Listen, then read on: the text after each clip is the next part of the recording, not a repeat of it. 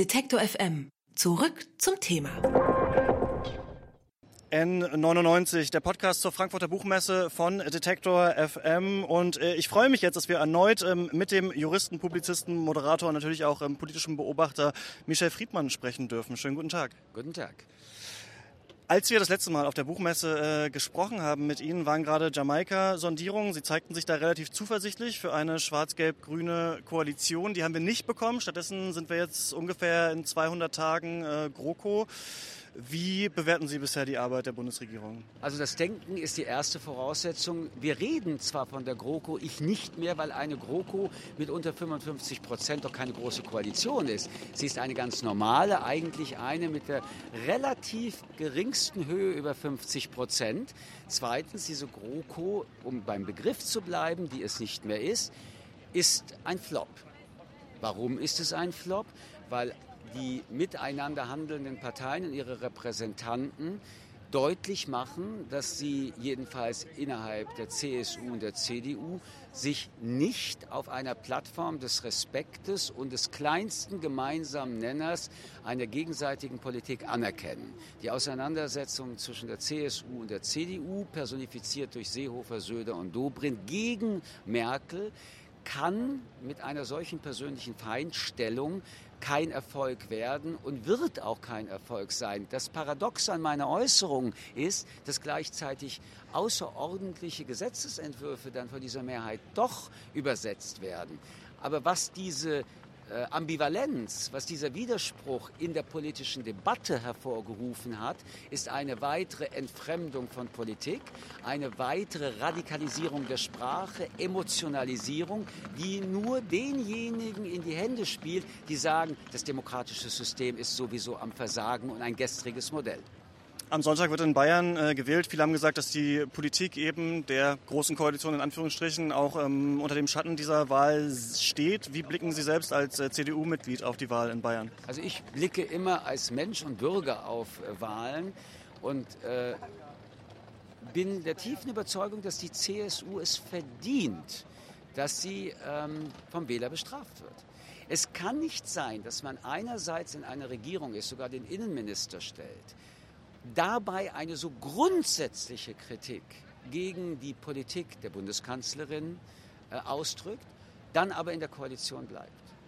Dieser Widerspruch ist nicht erklärbar.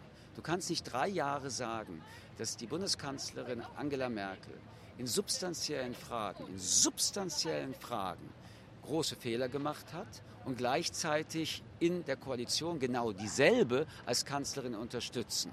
Dieses Doppelspiel, diese Heuchelei, diese Doppelmoral, jedenfalls dieses völlig inkonsequente, ich sage was, aber ich ziehe daraus nicht die Konsequenzen, das wird jetzt in Bayern bestraft. Nun wird man immer sagen, aber Bayern ist ja eine Regionalwahl. Stimmt einerseits, aber die CSU ist eben die einzige Partei, die nur in einem Bundesland konstitutiv existiert und dabei in der Bundespolitik mitspielt. Und deswegen ist in Bayern Bundespolitik und Landespolitik immer auch synonym.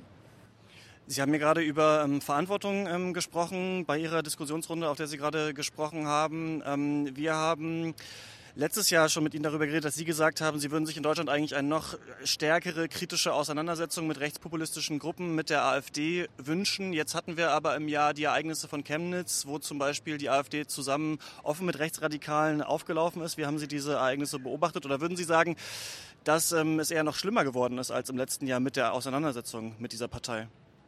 Also schon damals, aber wer jetzt nicht spätestens seit Chemnitz begriffen hat, dass wir nicht mehr über eine rechtsradikale Partei, sondern über eine demokratiefeindliche, eine menschenhassende Partei reden und immer noch denen die Stimme gibt, ist mit verstrickt an all dem, was es an Hass, Ausgrenzung, Menschenfeindlichkeit und Demokratiezerstörung gibt. Diese Partei geht Hand in Hand mit Hooligans, mit Neonazis. Diese Partei agitiert immer mehr in geistiger Brandstiftung, verlässt mehr und mehr den Boden des Grundgesetzes aller Grundgesetze. Die Würde des Menschen ist unantastbar. Die AfD suggeriert, dass es bei gewissen Menschen die Möglichkeit gibt, deren Würde anzutasten. Wir sind auf der Buchmesse, der wunderbare Theaterautor George Tabori hat geschrieben, jeder ist jemand. Die AfD und ein Teil ihrer Repräsentanten suggeriert, aber es gibt einige, die sind niemand. Die Antwort ist niemand ist niemand. Immer ist jeder jemand.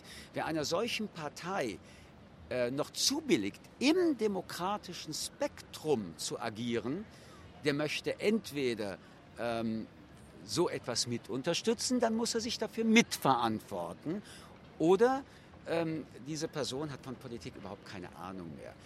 Alle wissen seit Chemnitz spätestens, was die AfD und wessen Geisteskind sie ist. Niemand soll morgen sagen, ich habe es nicht gewusst. Niemand kann sich die Hände in Unschuld waschen. Und übrigens an alle Protestwähler dieser Wahl, dieser, dieses Landes. Sie sind keine Protestwähler. Denn im Prinzip wollen genau die AfD-Wähler ja so ernst genommen werden. Also nehme ich sie ernst wie bei jeder anderen Partei. Was sagt der Parteivorsitzende? Was sagt der Fraktionsvorsitzende? Was sagt die Führung? Das, was Sie sagen, dafür möchte ich gerne die Protestwähler erst einmal hören. Seid ihr damit einverstanden? Ist das auch eure Haltung? Wenn es eure Haltung ist, dann seid ihr Antidemokraten. Bevor wir das geklärt haben, rede ich nicht über Rentenpolitik, über Umweltpolitik. Übrigens, die AfD ist Rentenpolitik, Umweltpolitik, ähm, Verteidigungspolitik, in all diesen Feldern Kompetenz null. Aber wenn es um Hass, Gewalt und Ausgrenzung geht, da ist die Kompetenz 100 Prozent. Sie haben gerade auf der Bühne gesagt, und das würde ich ähm, Sie gerne jetzt auch nochmal fragen wollen, denken Sie, dass jeder Einzelne auch zu lange geschwiegen hat, wenn es um rechte Ressentiments geht, auch auf Familienfeiern, auch im Freundeskreis? Die Frage ist, wann beginnt die Gewalt gegen Menschen? Am Endpunkt der Gewalt sind alle dann plötzlich der Meinung, das haben wir nicht gewollt. Also wenn wir das gewusst hätten, niemals. Aber der Endpunkt der Gewalt und ihm zu verurteilen ist wohlfrei. Es geht immer wieder um die Anfangspunkte von Gewalt. Und äh, wenn wir politisch analysieren, wenn wir politikwissenschaftlich darüber reden, gibt es eine unendliche Anzahl von Anfangspunkten. Und mit jedem Anfangspunkt, wo wir nicht reagieren, verstricken wir uns mehr und unser eigenes Koordinatensystem verschiebt sich. Wir vergiften uns durch Nicht-Reagieren. Das passiert im Alltag, das ist in der Schule, das ist bei den Freunden, das ist im Verein, das ist beim Partner. Man muss sagen, halt. Wer es nicht sagt, hat bereits einen Anfang mehr auch für sich selbst hinter sich gebracht.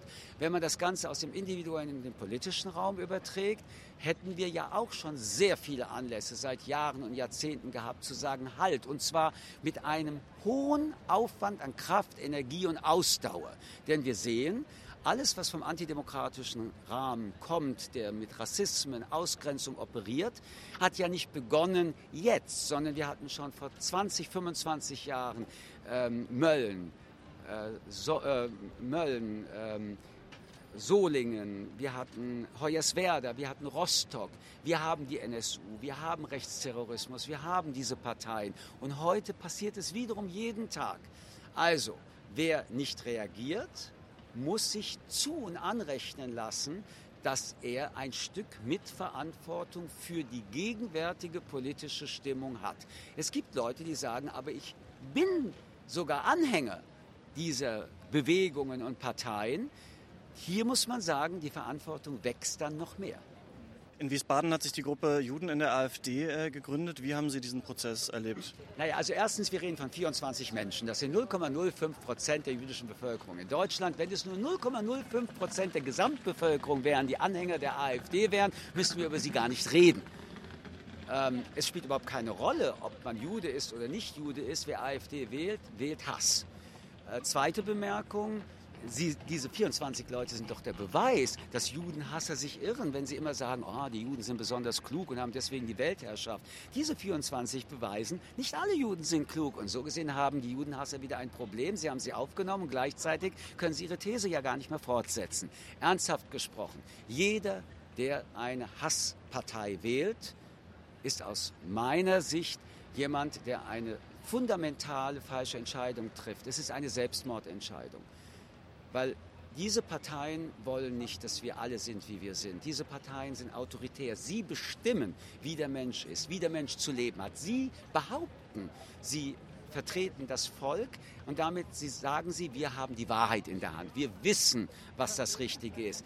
In einer solchen Stimmung, wenn die an die Macht kommen, bedeutet es, dass diejenigen, die anderer Meinung sind, wegkommen. Das kann das Gefängnis sein, das kann was auch immer sein. Wir sehen das in der Türkei, wir sehen das in Ungarn, wir sehen das in Polen, wir sehen das überall, wo diese autoritären Parteien an die Macht kommen. Will ich das? Nein, ich will frei sein. Ich will anders sein. Und ich möchte mich nicht dafür rechtfertigen, weil anders sein heißt bei mir nicht, ich bin anders als andere, sondern Sie sind ja auch anders. Alle sind wir anders. Und solange wir in einer Gesellschaft sind, in der wir anders sein können, anders als die Populisten und die AfDs wollen, die wollen nämlich, dass ich bin, wie Sie sind, Solange wir also noch anders sein können, wollen und dürfen und uns das Recht auch nehmen, solange sollten wir uns unbedingt auch die Pflicht antun, dafür einzustehen, dafür zu kämpfen. Und das ist die Verantwortung. Einerseits gibt es die, die proaktiv das kaputt machen wollen.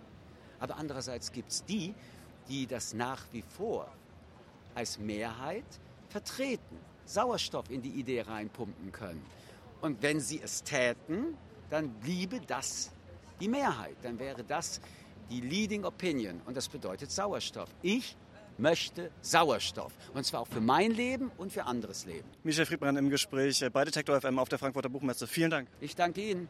Detektor FM kann man übrigens auch live hören. Wir senden rund um die Uhr ein Online-Radio mit Kopf, Herz und Haltung.